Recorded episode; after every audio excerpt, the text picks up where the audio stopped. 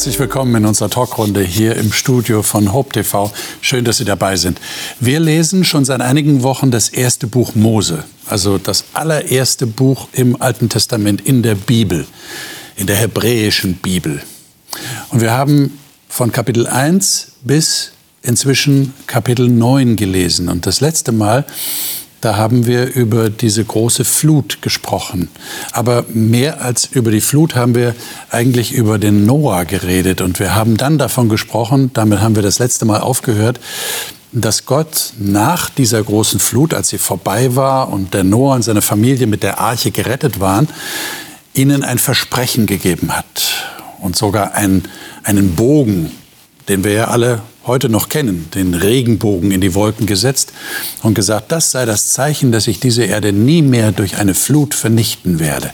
Und er hat einen Bund mit Noah und seiner Familie geschlossen. Und da wollen wir jetzt fortsetzen. Aber gestatten Sie mir den Hinweis, sollten Sie die vorigen Sendungen und auch die letzte Sendung nicht gesehen haben, aus welchen Gründen auch immer, vielleicht sind Sie das erste Mal dabei, ein besonders herzliches Willkommen Ihnen, wenn Sie das erste Mal bei Die Bibel das Leben dabei sind.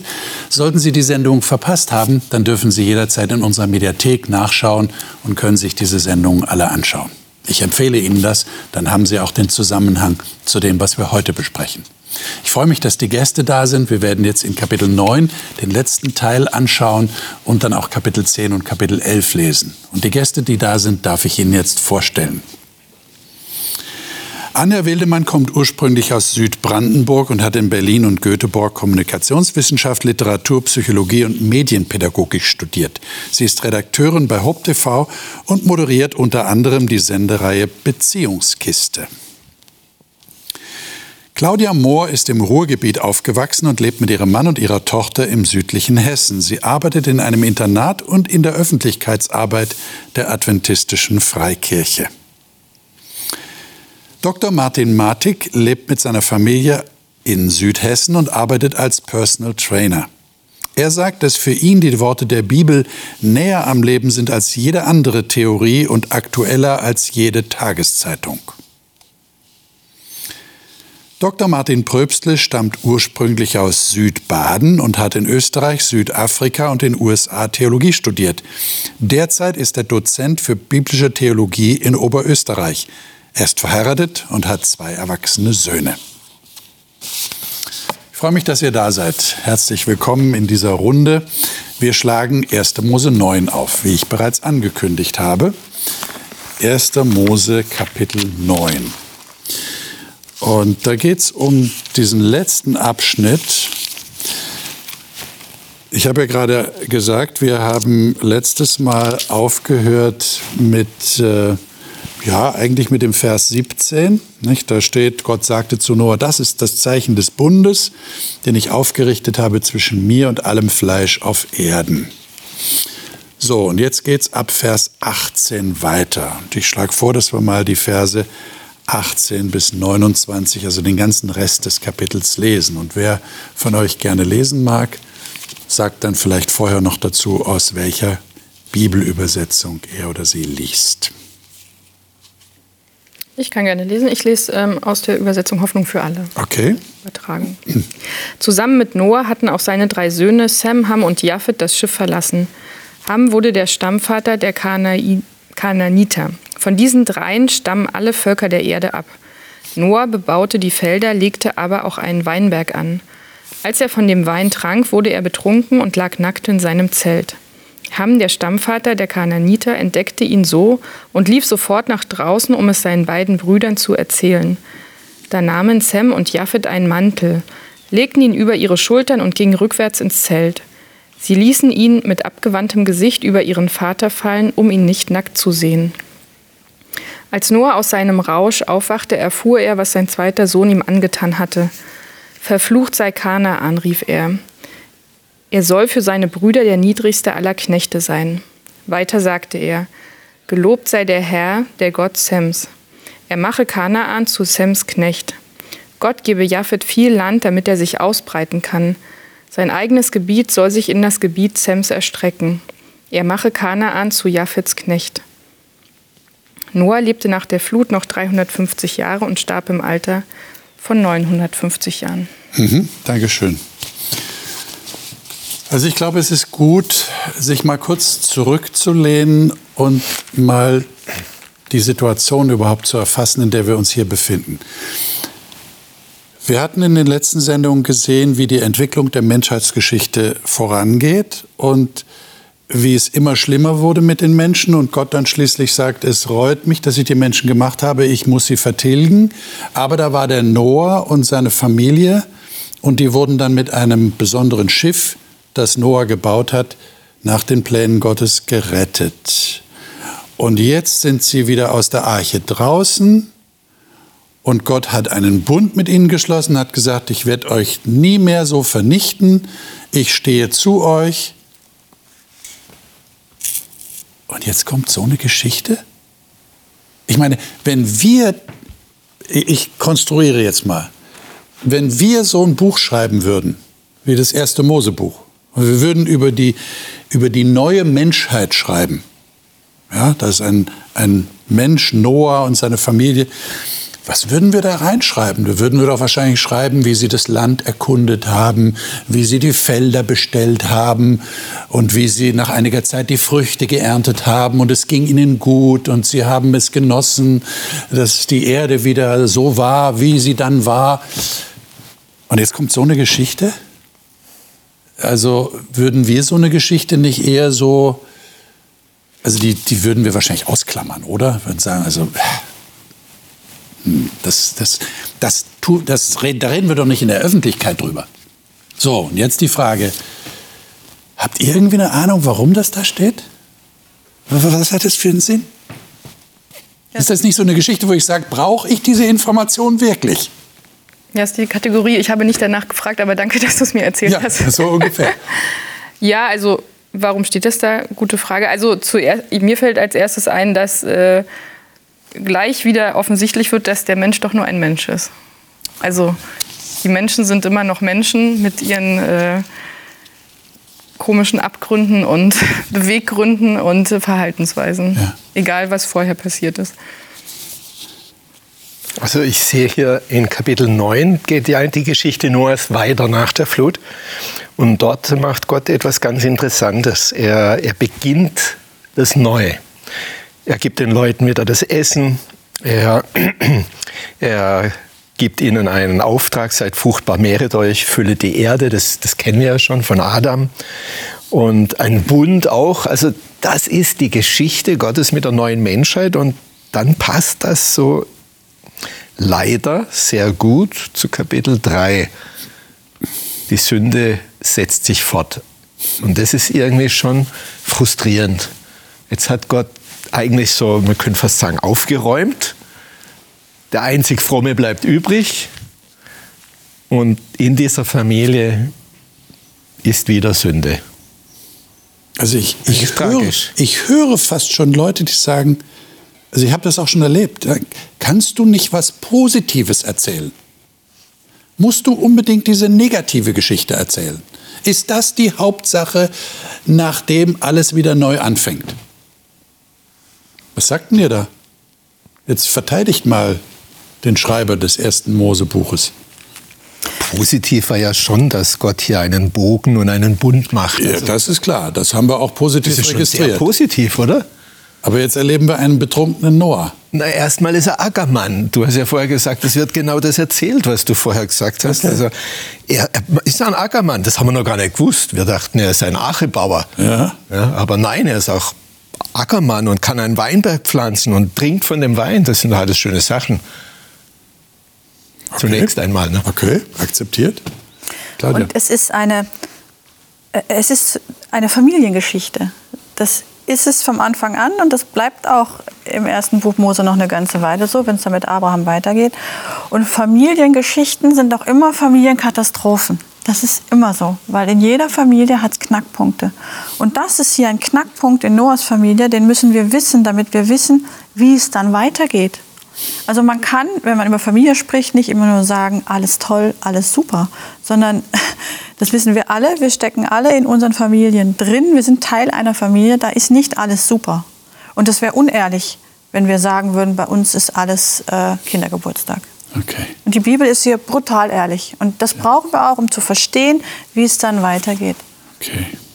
Also ihr seht hier schon einen, einen, einen Schritt, der gegangen wird, der weitere Schritte dann erklärt. Das ist eine wichtige Voraussetzung. Für mich äh, ist der Text auch total authentisch. Also wenn, wenn da jetzt stehen würde, das sind Menschen, die gar keine Fehler machen, könnte ich mich null damit identifizieren.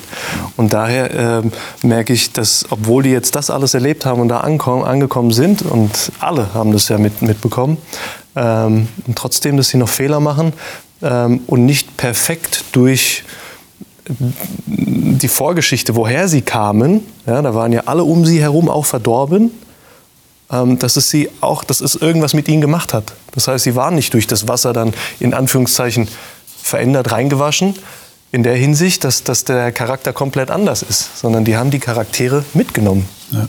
Was eigentlich ja, total erschreckend ist, wenn man sich das jetzt mal bildlich vorstellt. Also es sind ja die letzten Menschen quasi. Und dann, ich glaube nicht, dass man das vergisst, aber es zeigt einfach, man kann gar nicht aus seiner Haut raus. Also egal, was man erlebt hat, man könnte jetzt ja sagen, jetzt wie du gesagt hast, so auf, Gott hat aufgeräumt, so ein richtiger Neuanfang, komm, wir geben uns Mühe oder. Ja, genau. Aber jetzt, ja. äh, was ist denn jetzt eigentlich passiert? Also der Noah trinkt seinen Wein und ist plötzlich weg und merkt nichts mehr, was um ihn her vor sich geht. Und es passiert, er ist nackt. Das heißt, er lag entblößt im Innern seines Zeltes. Und dann sieht einer seiner Söhne, der Ham, wobei auch interessant ist, dass er der Vater Kanaans genannt wird und auch der Fluch, der ihn dann trifft, wird dann Kana. Also das, das deutet darauf hin, äh, was du gesagt hast, Claudia, es ist wichtig, weil da kommt was danach und das wird dadurch erklärt. Aber dann sieht der die Blöße seines Vaters und sagt es seinen Brüdern draußen. Äh,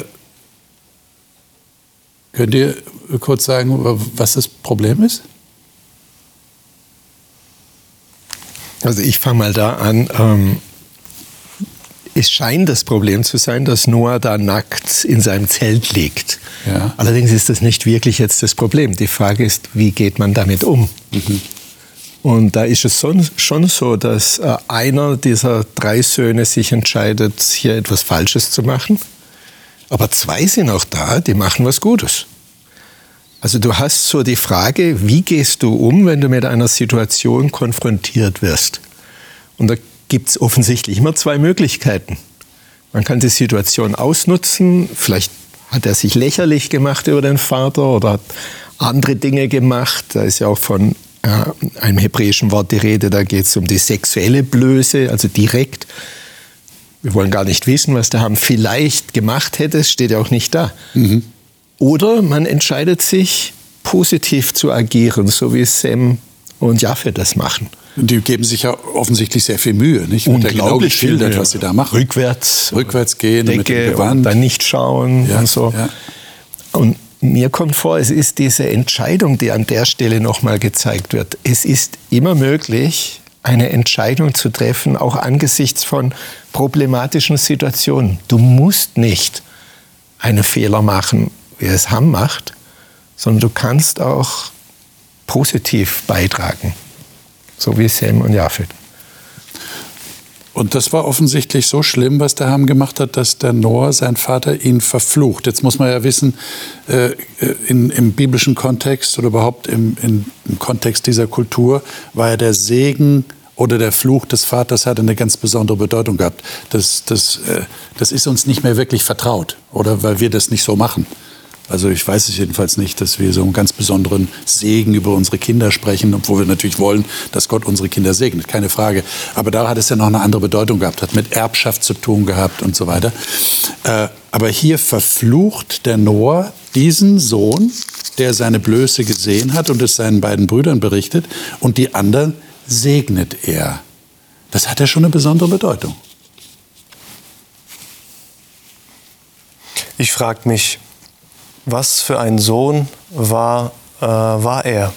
Weil letztendlich, wir haben den Vergleich, was die zwei anderen Söhne gemacht haben, dass sie die Blöße zugedeckt haben, die, die Scham. Die, und ähm, ich frage mich, was wir jetzt hier in dem Text noch nicht erfahren, ähm, ist, wie sich denn Ham weiter entwickelt. Das heißt, wir haben da gar keine äh, Informationen, wie war er so drauf, außer er guckt und geht weg und erzählt es, hört sich nicht schlimm an. Aber was für ein Charakter? Und äh, was, was, was für ein Charakter hat auch seine Familie? Ähm, und, und das wäre vielleicht auch mal interessant ähm, zu betrachten, was da vielleicht noch gewesen sein könnte. Weil wenn ich jetzt mir vorstelle, äh, ob das jetzt mein Vater oder, oder ein Freund ist und er macht irgendwas Schlimmes, und anstatt ihn zu schützen, dass er irgendwas Schlimmes gemacht hat, gehe ich hin und erzähle es den anderen. Also es ist ein ganz anderer Charakterzug, anstatt dass ich sage, hey, das bleibt unter uns, ähm, ja, ich erzähle es nicht weiter, ähm, erzählt es dann noch äh, der, der, der Ham seinen zwei Brüdern und macht sich noch vielleicht lustig darüber. Und im weiteren Kontext, ähm, ich meine, hier gibt es die zehn Gebote noch nicht, aber später kommen die zehn Gebote und dann heißt es, du sollst Vater und Mutter ehren. Und das ist ein Ehrkontext, in dem das passiert. Also hier wird gegen ein Gebot verstoßen, das später explizit erwähnt wird. Und das Interessante ist, ich habe gerade noch mal nachgeschlagen, das ist das einzige Gebot in der Bibel, wo auch wieder die Verheißung dran hängt, nämlich auf dass du lange lebst in dem Lande, das der Herr, dein Gott, dir geben wird. Da ist auch wieder dieser Segen, über den wir jetzt hier sprechen. Also ähm, das scheint Gott unheimlich wichtig zu sein, dass wir unsere Eltern in einem Ehrkontext begegnen. Und dann werden wir auch gesegnet. Und genau das hat Ham eben nicht getan. Er ist seinem Vater nicht in diesem Ehrkontext begegnet. Und dann kriegt er den Segen eben nicht, sondern das Gegenteil. Hm. Ja, und das ist ja noch eine, er begegnet ihm nicht nur darin, sondern in äh, der Noah ist ja in einer sehr verletzlichen Situation. Also es ist ja nicht nur eine normale Situation, wo man den Eltern oder dem Vater mit ihre begegnet, sondern er ist ja im Prinzip hilflos und ausgeliefert. Und er ist ja darauf angewiesen, sage ich mal, dass man ihn äh, dann gut behandelt und das tut er halt gerade nicht. Also es ist nochmal eine gesteigerte Version dessen, würde ich sagen. Und ich kann mir auch vorstellen, dass er deshalb einfach äh, so sauer wird. Also hat ja auch was mit Vertrauen zu tun. Wenn, wenn du merkst, in einer Situation, wo ich ausgeliefert bin, kann ich mich nicht auf meinen Sohn verlassen oder auf eine Person, dann warum soll ich ihm irgendwas anvertrauen? Warum? Also. Und ich meine, ihr habt ja schon angedeutet, äh, du hast gesagt, was war das für ein Mensch, der Ham? Ja? Und das ist ja interessant, ich habe ja schon darauf hingewiesen, es steht Vater Kanaans und nachher kommt der Fluch über Kanaan. Kanaan ja, der Bibelleser, der schon weitergelesen hat in den Büchern Mose und weiter Volk Israel, äh, welches Land, in welches Land gehen sie denn dann? Das werden wir dann später auch bei Abraham sehen. Ja, ins Land Kanaan. Und was sollen sie mit den Kanaanitern machen? Warum sollen sie sie vertreiben? Warum sollen sie sie sogar vertilgen? Ja, also da wird ja schon was angedeutet. Hier, hier beginnt ja schon die Geschichte Kanaans. Das ist sehr interessant. Von daher hat diese Geschichte offensichtlich eine Bedeutung auch für die spätere Geschichte äh, des Volkes Israel. Das ist hochinteressant. Ja, du hast da auch in dem Vers 19, das sind die drei Söhne Noahs. Von ihnen kommen her alle Menschen auf Erden. Ja. Ja. Also das muss man sich dann vorstellen. Diese drei, die haben dann die Menschen entwickelt sozusagen. Welche Menschen kamen von Ham? Wir haben ja schon im Kapitel 4 gesehen, wie Kain ein Geschlecht entwickelt hat und was da passiert mit Lamech dann, wie da exzessiv einfach die Gewalt ist. Und wenn ich das höre, dann weiß ich, okay, also diese Konfrontation zwischen Menschen, die Gott nachfolgen, die ehrbar umgehen mit den Eltern und den Menschen, die Gott nicht nachfolgen und in diesem Fall auch nicht ehrbar mit den Eltern umgehen, die wird weitergehen. Jetzt geht es in Kapitel 10 weiter. Und äh, liebe Zuschauer, wenn Sie Kapitel 10 jetzt vor sich haben, vielleicht haben Sie eine Bibel gerade vor sich, dann werden Sie sagen, ach, ja, das ist wieder so eine Namensliste in der Bibel, äh, die überspringe ich. Da lese ich in Kapitel 11 weiter. Ähm, wir wollen das mal heute nicht machen. Ähm, keine Sorge, wir werden jetzt nicht versuchen, alle diese Namen runterzulesen. Das sind 32 Verse. Das wäre hier in einer Fernsehsendung äh, ein bisschen schwierig. Aber wir wollen zumindest uns mal der Frage stellen, warum gibt es das eigentlich in der Bibel? Das ist ja nicht die einzige Namensliste. In meiner Lutherbibel, die ich hier vor mir habe, steht als Überschrift die Völkertafel. Und, und Martin, du hast ja gerade gesagt, von den drei Söhnen Noahs kommen alle Menschen auf Erden. Also jetzt wird hier gesagt, aha, das sind die Nachkommen dieser drei Söhne und das sind die Völker dieser Erde. Ähm, aber warum macht sich die Bibel die Mühe, äh, da alle Namen aufzuzählen? Habt ihr da irgendwie eine Antwort auf diese Frage? Ich hatte gerade schon äh, das Stichwort Familiengeschichte erwähnt. Und ja. ich glaube, das ist ganz wichtig in dem Zusammenhang. Weil Familie existiert nicht ohne Kinder und ohne Kindeskinder und ohne Kindeskindeskinder. Also Familie ist immer etwas, was auch in die Zukunft wirkt durch die Nachfahren, die man hat. Und das ist ein ganz wichtiges Konzept in der Bibel. Und wir kennen alle ähm, vor unserem geistigen Auge diese verwitwete Oma, die zu Hause sitzt und hinter ihr sind die ganzen Bilder an der Wand von den Familienmitgliedern, die sie hat von den Kindern, von den Enkeln, von den Urenkeln. Also das ist ja so ein typisches Bild, was man hat. Ähm, die Omi sitzt da und das sind ihre Nachkommen. Und sie identifiziert Geschichte. sich. Genau, das ist ihre Familie. Und wenn Leute zu Besuch kommen, dann, das ist mein hm. Enkelchen und das ist mein Urenkelchen und der geht jetzt in die Schule. Sie lebt weiter in, in ihren Nachfahren.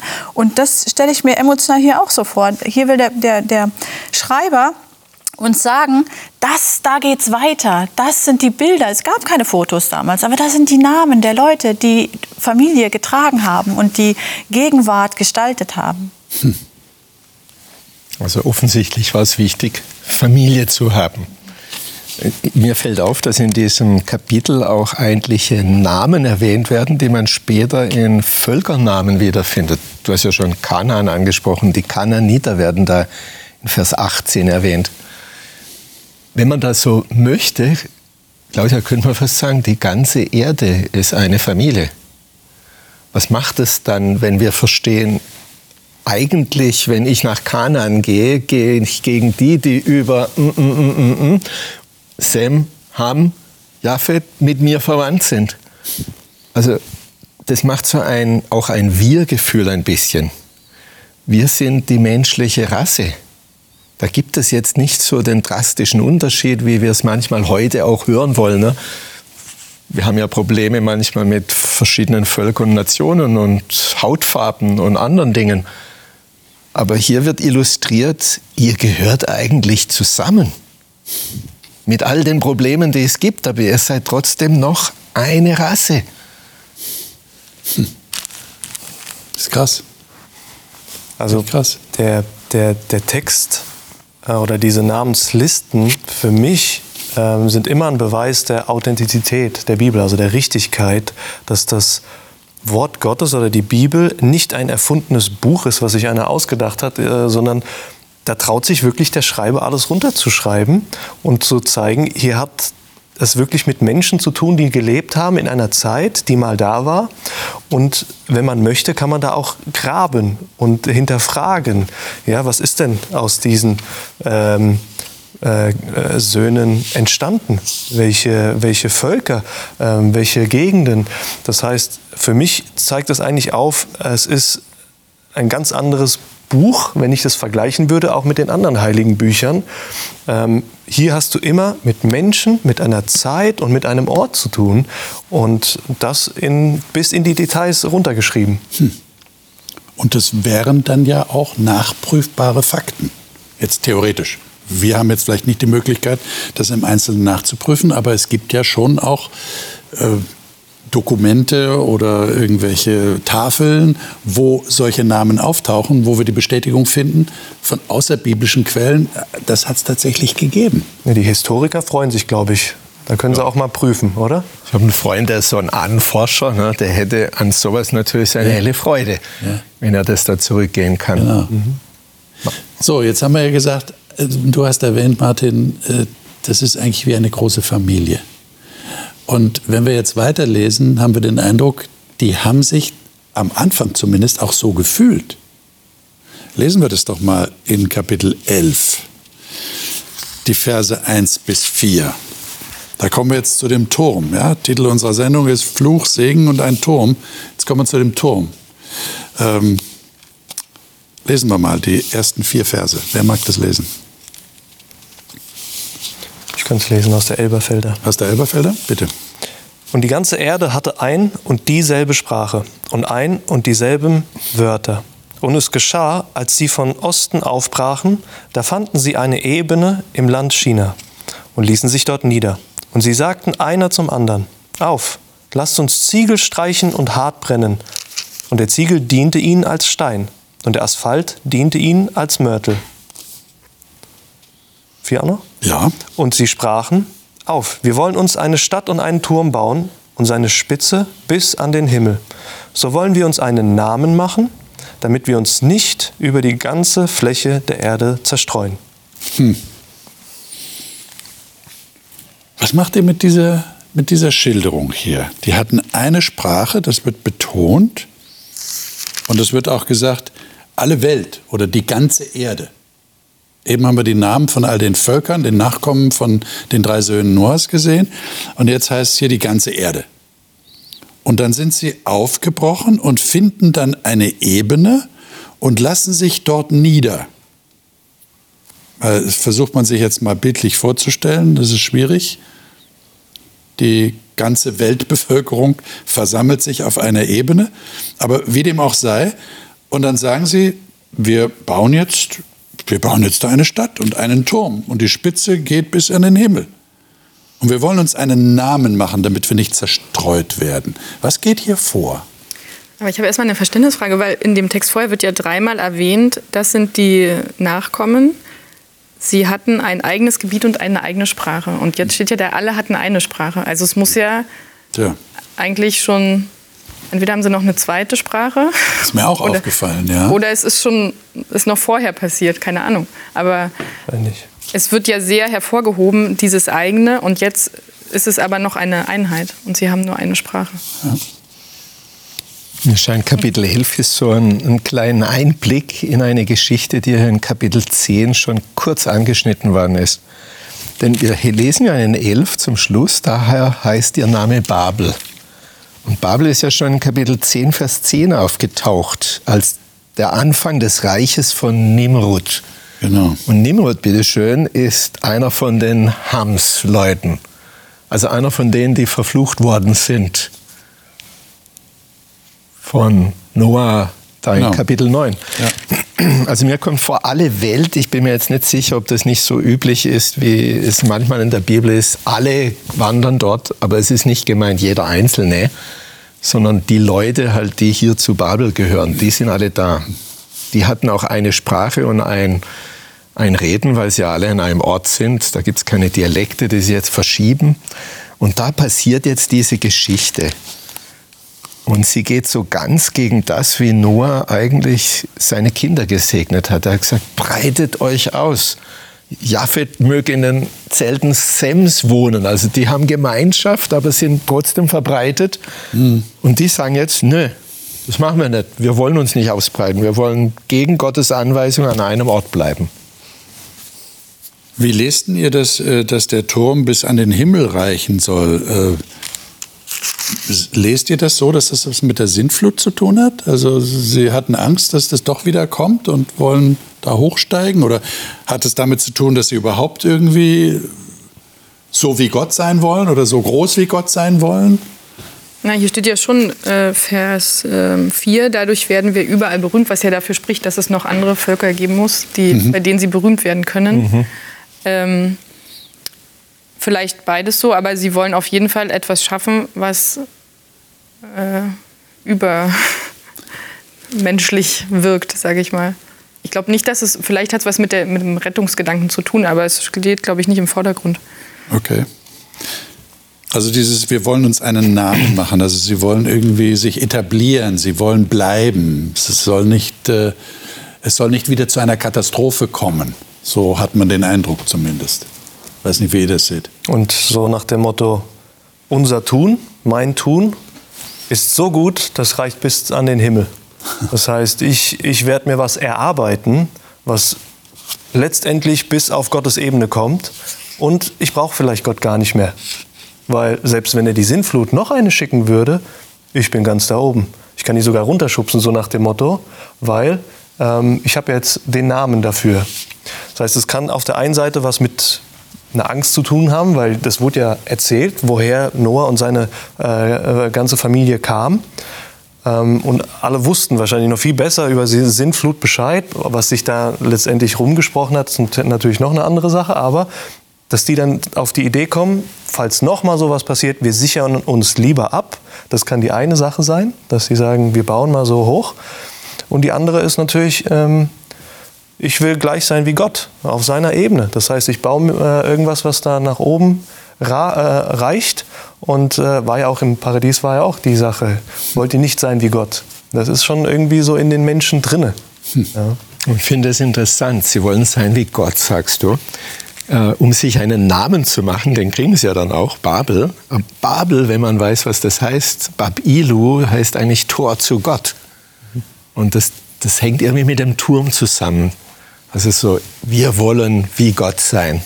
Wir brauchen Gott nicht. Wir machen unseren eigenen Namen. Und Gott sagt später zum Abraham, ich werde dir einen Namen machen. Also so, das schwingt viel mit von dieser Selbstherrlichkeit und Selbstzentriertheit, die diese Leute haben, die Gott eigentlich so überhaupt nicht wollte. Und die waren, glaube ich, auch durch die Sintflut so von der Vergänglichkeit des Lebens traumatisiert, also das muss man sich mal vorstellen, dass die jetzt was schaffen wollten, was ewig in ihren Augen Bestand hat. Wir nehmen Steine, das war so das ähm, krasseste, was es gab, und türmen die aufeinander und versuchen etwas zu machen, was Bestand hat, was nicht zerstört werden kann. Also so dieser Versuch, was Ewiges in ihren Augen, was, was ganz lang Anhaltendes zu bauen. Also das Krasseste, was sie eigentlich schaffen konnten mit ihrer Kraft, wollen sie erschaffen, erinnert mich an, und du sollst nicht sterben, bei Eva, die Schlange, die auch gesagt hat, ja, ihr werdet damit nicht sterben. Also der Mensch hat eine Sehnsucht nach Ewigkeit. Absolut. Man will bleiben. Man weiß instinktiv um die Vergänglichkeit der eigenen Existenz und möchte das irgendwie aufheben. Das steckt da sicher mit drin. Ja? Ähm, was passiert denn jetzt? Was macht denn Gott? Jetzt wird ja Gott aktiv. Gott kommt jetzt ins Spiel. Verse 5 bis 9. Wer mag lesen? Sehr einfach. Liest und der Herr, äh, der Herr fuhr herab, um die Stadt und den Turm anzusehen, die die Menschenkinder bauten. Und der Herr sprach, siehe, ein Volk sind sie, und eine Sprache sprechen sie alle und dies ist erst der Anfang ihres Tuns. Jetzt wird ihnen nichts unmöglich sein, was sie zu tun ersinnen. Auf, lasst uns herabfahren und dort ihre Sprache verwirren, dass sie einer des anderen Sprache nicht mehr verstehen. Und der Herr zerstreute sie von dort über die ganze Erde, und sie hörten auf, die Stadt zu bauen. Darum gab man ihr den Namen Babel, denn dort verwirrte der Herr die Sprache der ganzen Erde. Und von dort zerstreuten, zerstreute sie der Herr über die ganze Erde. Hm. Also jetzt haben wir eine, eine, so eine gegensätzliche Bewegung. Ne? Sie sagen, wir bauen einen Turm, der bis in den Himmel ragt. Und jetzt sagt Gott, jetzt muss ich herunterfahren, um mir das anzu... Äh, ich meine, wie, wie, also bitte, wieso muss Gott herunterkommen, um sich das anzuschauen? Also wir haben dort die Vorstellung, Gott sieht sowieso alles, oder? Ich meine, warum wird das hier extra betont? Der Herr fuhr herab, um die Stadt und den Turm anzusehen. Ja, ich finde das schon ein bisschen als Provokation, was da passiert. Die bauen da hoch und äh, fordern ihn ja schon so ein bisschen heraus. So, schau mal her, äh, wir können hier was. Und Gott lässt sich tatsächlich darauf ein. Der könnte dir ja auch total ignorieren und sagen, ach, was interessiert mich da unten dieser Steinhaufen. Aber nein, Gott sagt so, Jungs und Mädels, jetzt schauen wir mal, was ihr da gerade versucht anzustiften. Und ich gucke mir das jetzt mal ganz genau an, weil ihr habt mich ja jetzt herausgefordert und jetzt komme ich tatsächlich zu euch auf eure Ebene, China, und guck mir mal an, was ihr da gerade äh, fabriziert.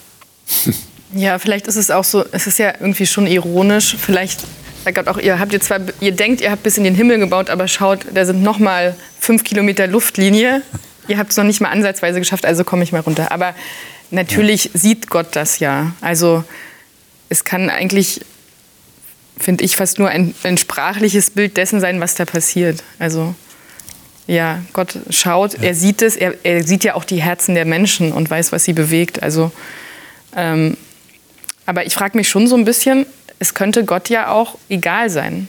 Also er könnte ja sagen, ich weiß ja, das wird nicht Bestand haben und ich weiß, Sie sind auf mich angewiesen. Hat er denn Angst davor, was Sie da machen? Also warum ist ihm das so wichtig, ja, genau. da so ein Zeichen zu setzen? Ja, er könnte auch sagen, das, das wird sowieso kaputt gehen. Ja, das wird irgendwann eine Ruine sein. Und die Menschen werden sowieso sterben irgendwann, das war ja klar. Ja, der Mensch lebt nicht ewig. Also kann ich das einfach aussitzen. Für das mich, macht er nicht. Für mich klingt das, klingt das so, dass wenn wir mal jetzt von dem Aspekt ausgehen, dass die Menschen Angst haben und äh, dass eine neue Sinnflut kommt und sie wollen einfach weiterleben und gerettet werden, dass Menschen versuchen, sich selbst irgendetwas zu gestalten, zu erarbeiten, um sich selbst zu retten. Und auf diesem Weg dahin ähm, werden sie irgendwann sterben und schaffen es doch nicht. Und Gott kommt ihnen entgegen und sagt, äh, du kannst bis zum Ende hin bauen, es wird sowieso nicht funktionieren. Ich bin derjenige, der zu dir kommen muss, um dich zu retten. Du kannst nicht selbst dich retten. Das ist so, ein, so ein, eine, eine Botschaft, die ich da rausnehme. Also neben der humorvollen Art, so würde ich das sagen, die die Bibel hier schon auch zeigt. Mhm. Denn Gott sagt ja auch in Vers 7 wohl auf und imitiert die Sprache dieser Babylonier, die da in Vers 3 und Vers 4 auch sagen, wohl auf, lasst uns, lasst uns. Und jetzt kommt Herr und sagt, wohl auf, lasst uns. Schon ein bisschen ironisch, ja, humorvoll. Aber es ist doch auch todernst dabei. Das macht mir irgendwie zu schaffen. Denn in Vers 6 sagt ja Gott, es wird ihnen nichts mehr verwehrt werden können. Gott sieht voraus und sieht dieses Verhalten der Menschen, das im Keim selbsterhöhend und gottlos ist. Er sagt sich, wenn ich da jetzt nicht eingreife, dann geht es so diesen Weg ähnlich vielleicht wie vor der Sintflut. Ich will vorher eingreifen. Ich möchte kein vorher warnen, bevor es passiert. Ich will bei den Babyloniern da sein. Und ich finde es schön, dass Gott dann herunterkommt. Er richtet nicht von oben aus dem Himmel, sondern er kommt und schaut sich an. Niemand kann ihm vorwerfen, du hast ja gar nicht gesehen, wie es wirklich hier zugeht. Nachher kommt er zu Sodom und Gomorra und schaut sich das auch an. Er gibt den Leuten vielleicht auch hier die Chance. Weiß nicht, haben die das gemerkt, dass er kommt? Haben sie ihn gesehen? Hat er mit anderen Menschen, durch andere Menschen zu denen geredet? Ich könnte mir das alles ein bisschen vorstellen so. Aber hier reagiert Gott, wie du sagst, Martin, auf, auf Sünde. Also wenn wir Gottes Handeln in den Kapiteln davor sehen, Adam und Eva sündigen, was passiert? Gott kommt. Kein erschlägt seinen Bruder. Was passiert? Gott kommt. Die Menschen sind unmöglich. Gott kommt zu Noah und sagt, dich werde ich retten. Gott kommt immer, wenn etwas Schlimmes passiert. Gott ist da. Gott kommt auch jetzt. Die verrotten sich schon wieder zusammen und organisieren das Böse. Und was passiert? Gott zeigt dir nicht die kalte Schulter. Gott kommt. Und das ist ja total paradox eigentlich. Hm. Ja, aber das versteht man ja, ja. Ich würde sagen, ja, aber aus der Sicht der Menschen, ich meine, was macht er? Er zerstreut sie und verwirrt sie. Also die werden da jetzt nicht gestanden haben und gesagt haben, oh danke, dass du uns, dass du uns jetzt äh, rettest und gut, dass du jetzt da bist. Also ich glaube, in der Situation ist es ziemlich schwer zu erkennen, wenn man das jetzt so liest und ich meine mit viel Abstand und so weiter. Aber ähm, ja, wäre interessant, wie haben Sie festgestellt, dass Gott da ist und dann äh, präsent bei Ihnen ist. Aber im Prinzip, was er ja dann schon erstmal macht, ist sie zu zerstreuen. Also und ironischerweise, da muss man ja auch sagen, Sie sagen ja, wir wollen uns diesen Turm bauen, damit wir nicht zerstreut werden. Er soll unser Mittelpunkt sein und dann passiert ja genau das Gegenteil. Also von dem, was Sie ja eigentlich beabsichtigt haben. Aber ich kann mir vorstellen, dass Sie es jetzt nicht so ganz wie die Errettung angefühlt ja, hat. Ja, ich meine, wir kennen das ja aus Kinderbibeln. Nicht? Man fragt sich ja, wie, wie ist denn das passiert? Und die Kinderbibeln schildern es ja so plastisch, nicht? wie die plötzlich da bauen, weiterbauen wollten. Die konnten nicht mehr weiterbauen, weil sie haben sich nicht mehr verstanden. Ja, sie haben die Anweisungen nicht mehr verstanden.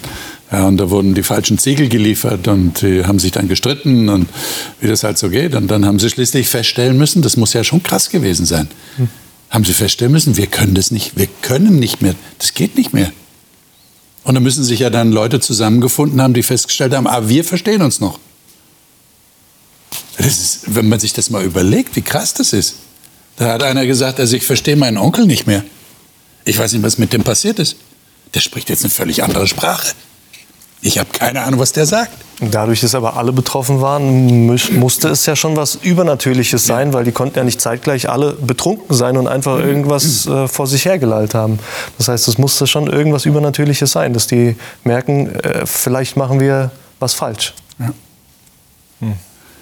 Was geben euch diese Geschichten? Letzte Frage an euch, persönliche Frage. Was, was, was macht ihr mit diesen Geschichten? Was bedeuten die euch in eurem Leben? Was fangt ihr damit an? Ist das einfach ein interessantes Geschehen, was ihr danach lest? Macht das was mit euch? Sagt das was über Gott für euer persönliches Leben? Hat das eine Auswirkung? Wie seht ihr das? Also ich würde sagen, es ist immer gut, nicht Sachen nur ganz alleine anzufangen und okay. sich zu denken und ähm, sich auf sich selbst zu verlassen, sondern wirklich äh, Gott zu fragen und äh, zu vertrauen auch. Also ich meine, gerade bei dieser Geschichte die haben ja erlebt, die haben ja so viel auch über die Sinnflut und so gesprochen, sie haben ja wirklich auch erlebt, wie Gott da ist und sie ja neu entstanden sind. Also wie kann man dann auf einmal sagen, jetzt packen wir es doch selber an? Also sich einfach mal auch manchmal zu erinnern, was hat man schon erlebt mit Gott, was möchte man erleben und ist es nicht besser bei Gott zu bleiben, als von ihm wegzu, mhm. sich wegzuentwickeln? Mhm. Für mich sind zwei Gedanken da wichtig. Das eine ist, äh, was ich vorher auch schon gesagt habe, die Entscheidung.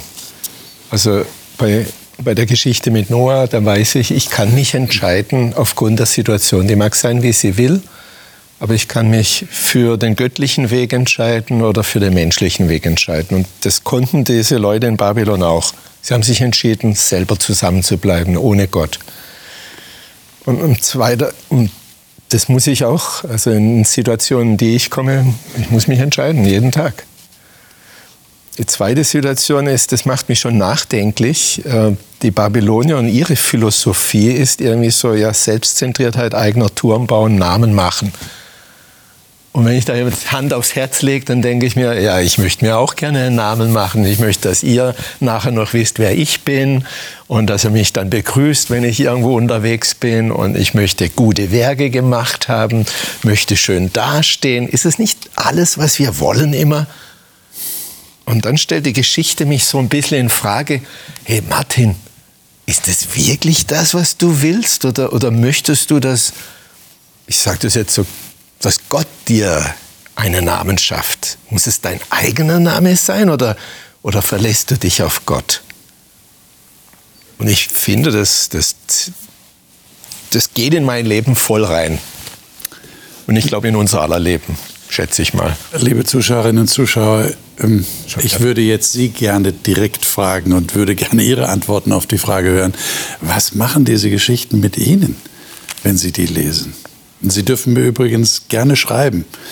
Sie dürfen an die eingeblendete E-Mail-Adresse schreiben und einfach Ihre Gedanken dazu äußern, auch Ihre Fragen stellen. Wir werden versuchen, die so bald wie möglich zu beantworten. Und äh, vielleicht können wir uns gegenseitig helfen, die tiefere Bedeutung dieser Geschichten zu ergründen. Denn die Bibel ist ja schon ein faszinierendes Buch und wir haben heute in der Sendung gehört und selber gesehen, die Bibel ist ein ehrliches Buch. Sie verschweigt auch die dunkleren Seiten nicht. Aber was dann am Ende strahlt, und ich hoffe, das haben Sie auch gemerkt, ist, dass da ein Gott ist, der sich um die Menschen kümmert. Der lässt sie nicht einfach so laufen, sondern er greift ein und er versucht tatsächlich, er versucht es nicht nur, er tut es tatsächlich, er steuert auch die Geschichte dieser Erde. Und ich glaube, das ist ein wichtiger Punkt, den wir bedenken müssen in unserem eigenen Leben, dass wir es mit einem Gott zu tun haben, der tatsächlich aktiv ist, auch in der Geschichte dieser Menschheit. Und das ist auch tröstlich. Ich hoffe auch für Sie. Wir werden das nächste Mal sehen, jetzt ist so eine Art Zäsur, ja, 1. Mose 1 bis 11 und und in Kapitel 12 erfahren wir von einem Mann, der Gott wirklich vertraut hat. Und das ist, das ist wirklich ungewöhnlich, wie sehr er Gott vertraut hat. Und das werden wir das nächste Mal ergründen. Ich hoffe, Sie sind dann wieder dabei. Ich wünsche Ihnen bis dahin Gottes Segen.